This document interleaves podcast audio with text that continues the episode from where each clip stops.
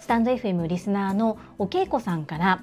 スケジュール管理についての問い合わせをいただいておりましてそのことについてまだ配信できていないんですが実は一冊の本を読んでおりましてそちらをちゃんと読み終わってそしてまとめることができてから配信をさせていただこうと思います。おそらく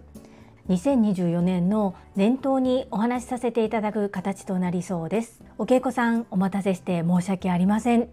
本日はステージを変えるとはについてお話をさせていただきます。本題に入る前にご案内を2つさせてください。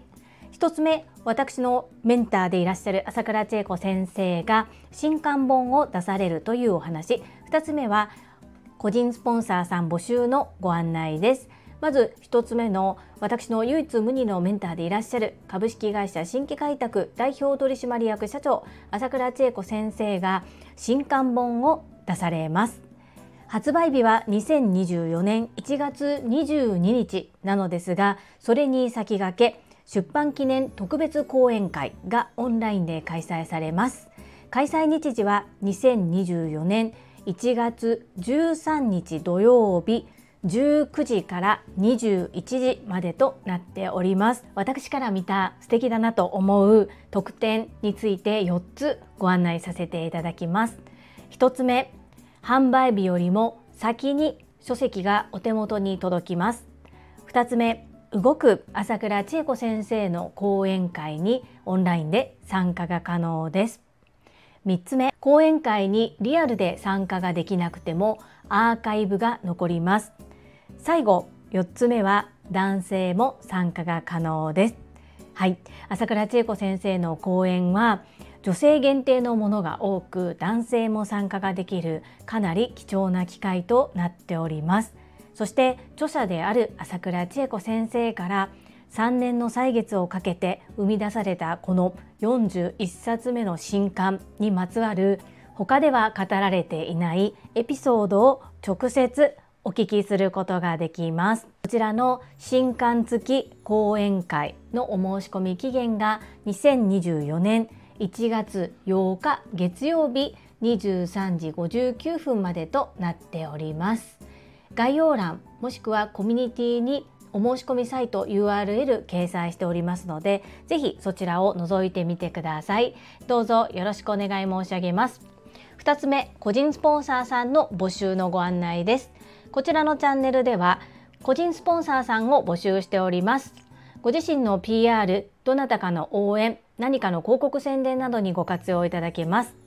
概要欄にリンクを貼っておりますので、ぜひ見るだけでも覗いてみていただけると嬉しいです。どうぞよろしくお願い申し上げます。そんなこんなで本日のテーマ、ステージを変えるとはです。昨日、朝活をしてまいりました。たまたまなんですけれども私の大好きな方と大好きな方をご紹介させていただこうと思っていたのですが片方の方がどうしても譲れない仕事が入ってしまって3人で会うことができなくなってしまいその会は延期することもできたのですが久しぶりにお会いしたいと思っていた方なので私と1対1で話をさせていただきました。そのお会いできた方っていうのが整理収納アドバイザーの先輩なんですけれどもその先輩とのご縁もとても不思議な出会いでした。ですが今思えば出会うべくして出会ったそんな風に思います。どんどんステージが上がられていくその先輩。いつも背中を見ながら一生懸命追っているんですけれども私も成長が遅いこともありどんどんどんどん先輩の背中が小さくなっていくように感じているんですがいつも優しく温かく私の状況を見守ってくださりそしてそっと背中を押してくださる方です。約3時間程度ノンストップで話をさせていただいたんですが基本的にはその先輩の近況報告そしてお仕事を進めていく上でのいろいろな問題点などを聞かせていただきました。その上で整理収納アドバイザーであることを軸にしていろいろと事業展開されているお話がとても興味深くそしてものすごく学ばせていただきました。いつもその中に私も巻き込んでくださろうとします。とっても優しい方です。ですが結構大きな裏切りだったりえっていうようなお仕事相手の方に出会ったりもされていてすごくそういった話を聞かせていただくのも学び多いなというふうに思いながらお話を聞かせていただきました。仲良しグループのメンバーではなく対お客様そしてパートナーとしてお仕事をするとなるとやっぱり言いにくいことははっきり言わないといけませんし期限が守れるのか守れないのかきちっと対応してもらえるのかしてもらえないのか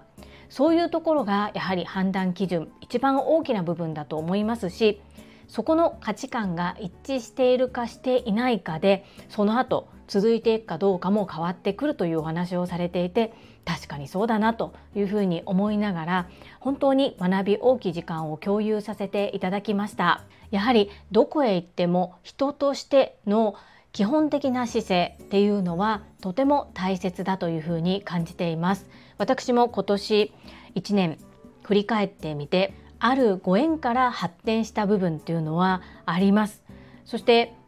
ちょうど明日が2023年最終日となりさらに日曜日ですので週に一度の目標振り返りを行いますが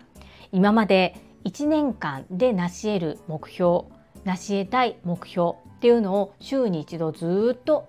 見返してきました。振り返ってきました。それをすることで達成感も感じれましたしできている部分できていない部分っていうのが明確に分かりましたのでこの自分の立てた目標を振り返るこれは本当に大切なことだなというふうに思っています。ただ週に一度今後も振り返るかどうかっていうのは今日中に決めていきたいと思います。2024年1年をどのように過ごすのかどんななりたい自分像を掲げてそこに向かっていくのか少しずつ固まってきております。ギリギリですがちゃんと書いて今まで通り達成具合っていうのを振り返っていこうそのように考えております。皆様は2023年会いたい方に会えましたか？私は結構デブ症なところがあったり自分が人前が苦手だったり集団が苦手ということもあって個人の授業もまだまだ活発にできないというか子供を中心にしたいという自分の思いがありますのであまりこう活発に動いてはいないんですけれども時が来た時にしっかり動けるような事前準備はしておきたいなというふうに思っています。よく子供を言い訳にして子供を理由にして自分の気持ちをごまかしているんじゃないかという話を聞いたりもします私の場合は自分が子供を今最優先にしたいというふうな選択をしています。子供の性というよりは自分が子供を最優先に選んでいます。なのでこれがいいか悪いか正しいか正しくないかは別として自分がそうありたいということをそこは軸を曲げずにできたのかなと思います。本当はもっともっと関わりたいですしもっともっと寄り添いたいです。それは親バカとか甘えさせるということではなくいざと言った時にやっぱりそばにいたいなっていうふうに思っています。その反面自分以外の方にお願いできたりっていう部分は専門分野の方に任せたり任せつつも見守ったりというねこう母親13年間やってきましたけれどもまだまだまだまだわからないことだらけだなと本当に日々子どもたちから学ばせていただいています。本日の配信はちょっと抽象的になってしまったんですが昨日長年そっと見守りながらもいざという時にいつも手を差し伸べてくださったり背中を押してくださるとっても大好きな尊敬できる先輩にお会いすることができそして朝活っていうんですかね。朝早くからカフェで3時間みっちりとそういった話ができる。腹割って話本気の話ができる。そういったお相手がいるっていうこともありがたいことだなと思っております。ご縁を大切にそして誠実に生きていこう。改めてそのように感じた出来事でした。この配信が良かったなと思ってくださった方はいいねを継続して聞いてみたいなと思っていただけた方はチャンネル登録をよろしくお願いいたします。皆様からいただけるメッセージが私にとって宝物です。とっても励みになっておりますしものすごく嬉しいです。心より感謝申し上げます。ありがとうございます。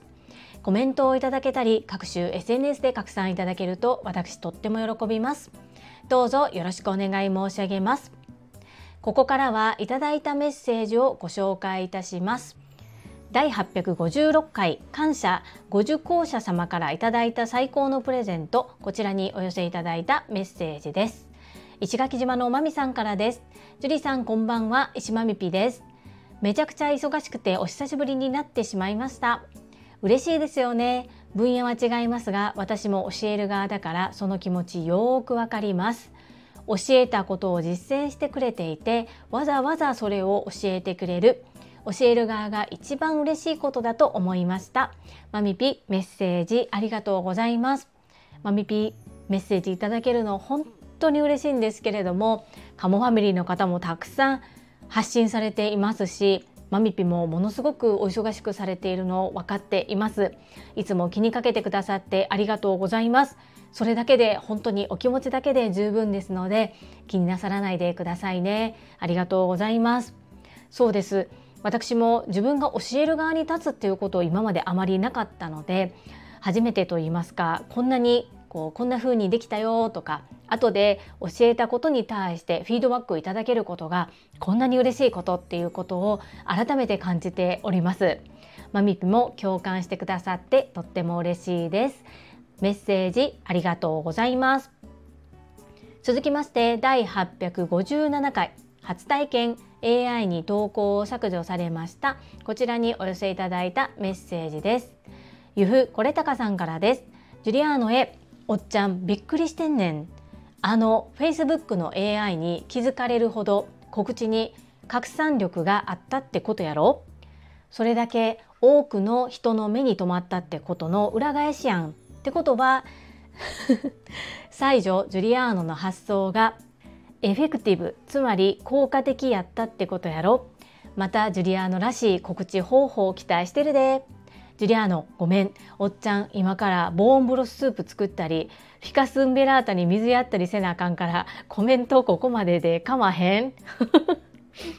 これたかのメッセージありがとうございます。これねと後で分かったことといいますか前にちらっと聞いたことがあったんですけれどもどうやら告知文の本文に URL が掲載されているとそういう悪質な投稿ではないのに悪質な投稿に思われてしまうっていう率が上がるみたいです。なので本文にはテキストのみそしてその本文のコメントっていう形で URL を載せるとまだマシというような話を聞いています。もうこれも正直どこまでがどうなのかわからないんですが、まあ、私のやったことでたくさんの方をちょっと巻き込んでしまったなと反省をしています。と同時に前西宮の講演会の時にもたくさんたくさん PR していたんですがこのようなことは起こることがなかったので今回やっぱりあの時よりも PR 拡散してくださる方っていうのが多かったことによる影響なのかななんて思っています。私は本当に TSL 熟成の知っている方へ朝倉千恵子先生の応援を一緒にお願いできないかということをご連絡させていただいただけなのでそんな大したことをしているわけじゃないんですけれどもストーリーズのジャックとかはエミリンの発案です。ほんでさおそらくこれ高野の家にフィカス・ウンベラータないやろ。ボーンブロスープも作らへんやろ。いつもいつも楽しいメッセージありがとうございます。続きましてさなえさんからです。ジュリさんおはようございます。リンクをコメント欄にアップすれば大丈夫です。とうとう目につくところまで拡散されたのですよ。やったーやったーやったーにゃー。分かりづらくてすみません。本文に含めたらダメで自分の投稿に対して返信としてリンクをアップしてくださいませ。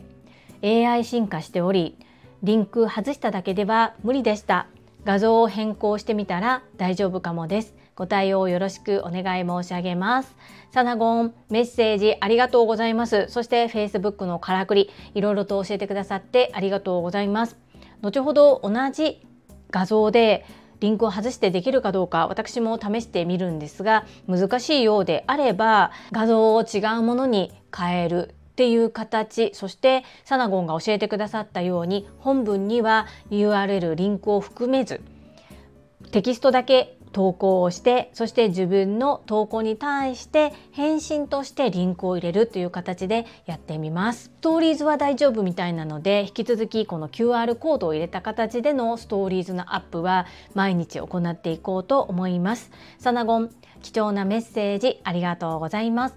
最後に福田秀夫さんからです。会員番号17福田秀夫です。ピンチはチャンス。これは何のチャンスだろう。まさに実践されていて素晴らしいですね。投稿が削除されちゃったからもういっか。なぜ削除されたんだろう。ではなくではどうしたらいいのだろう。まさに Why ではなく How で考える思考を見習います。以上です。アンニョン。福田秀夫さんお久しぶりです。メッセージありがとうございます。悔しいです。ですが